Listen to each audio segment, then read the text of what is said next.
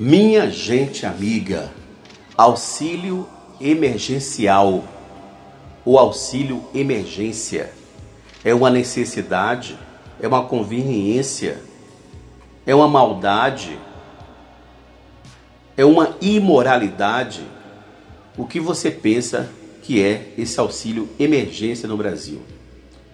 Para a gente entender, o auxílio emergência é um benefício financeiro do governo brasileiro voltado para trabalhadores que necessitam, que precisam, trabalhadores informais e de baixa renda. Principalmente, ele foi criado nesse período de pandemia, onde quem não tem quase nada perdeu tudo e tem que ficar em casa. Isso é recomendado pela, pelas organizações sanitárias, pela Organização Mundial da Saúde e o tempo inteiro você ouve esse mantra: fique em casa. Só saia de casa para resolver assuntos essenciais. Ir ao supermercado, ir a uma farmácia, ir ao hospital e só. Não é para sair, não é para beber, não é para se divertir, não é para bater baba. Por isso que tudo foi fechado. Houve quase que um lockdown no país né? Tudo fechado, tudo restrito, shopping, shoppings, é, academias, local de, de, de diversão, é, praia, quadras poliesportivas, salão de beleza, enfim, para que você ficasse em casa. As escolas foram fechadas. Muita gente que trabalha, as empresas suspenderam o contrato para que eles ficassem em casa, trabalhassem em casa. Né? E por conta disso, o governo brasileiro, por sua vez, criou é, alguns auxílios para que, possa, que pudesse bancar as pessoas, já que muitas das empresas não tinham como bancar, não tinham como marcar, algumas, inclusive, depois dessa pandemia, não vão sobreviver, muitas empresas vão quebrar, e o próprio governo brasileiro, que tinha feito já o seu balanço financeiro para 2020, não deveria gastar, não podia gastar, e até haver contenção de despesas, e esse que de repente gastou pelo menos até aqui, mais de 38 bilhões, 38 bilhões de reais. Mais ou menos isso. Pouco mais para mais do que para menos, mas é 38 bilhões de reais. Foram 64 milhões de pessoas aprovadas. Tem mais aqueles que ainda continuam em análise, né? Mais de 64 mi milhões de pessoas aprovadas, sendo que 620 mil a princípio não precisavam do recurso. Mas isso é outra história, a gente vai lá para frente e você vai tentar entender um pouco o que é esse auxílio emergência no Brasil, auxílio emergencial no Brasil. Claro que desse número que eu acabei de falar, isso se divide em grupos, são três grupos. O grupo de quase 20 milhões de pessoas, que é do Bolsa Família, quer dizer, já tinha esse número daí, um pouco ampliado agora. O número de 10 milhões que são do, do cadastro único e mais 33, 34 milhões mais ou menos que é do cadastro da Caixa, né? aqueles que se inscreveram na Caixa Econômica Federal.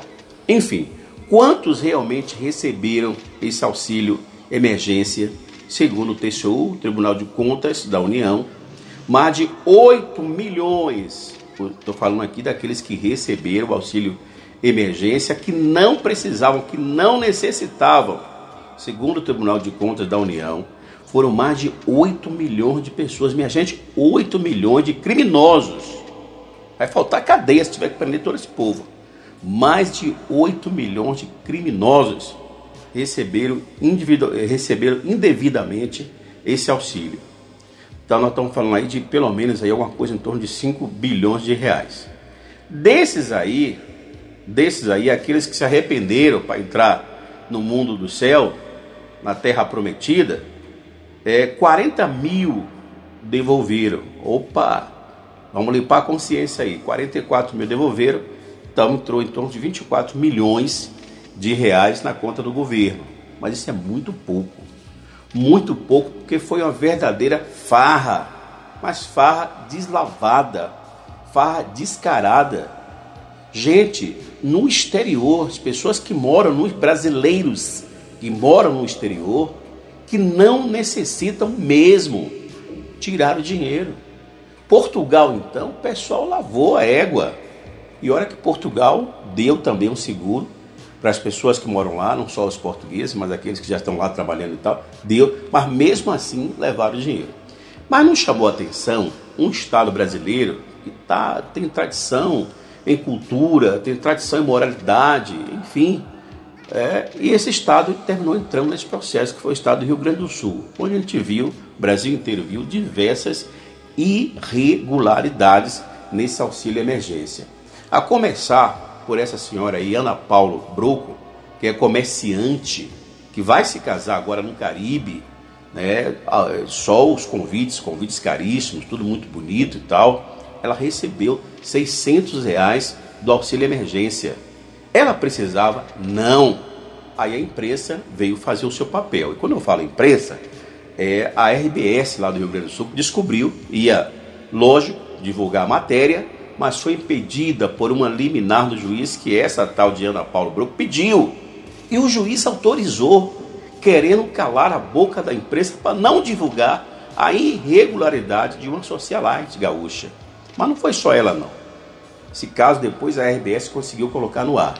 Teve lá também a Rosângela Freire. Lembra da Rosângela Freire? Aquela mulher, aqueles carros luxuosos, né? Que sempre está no exterior, em grandes lugares do mundo e que paga uma diária em torno de R$ 1.200. R$ 1.200 é besteira para ela, né?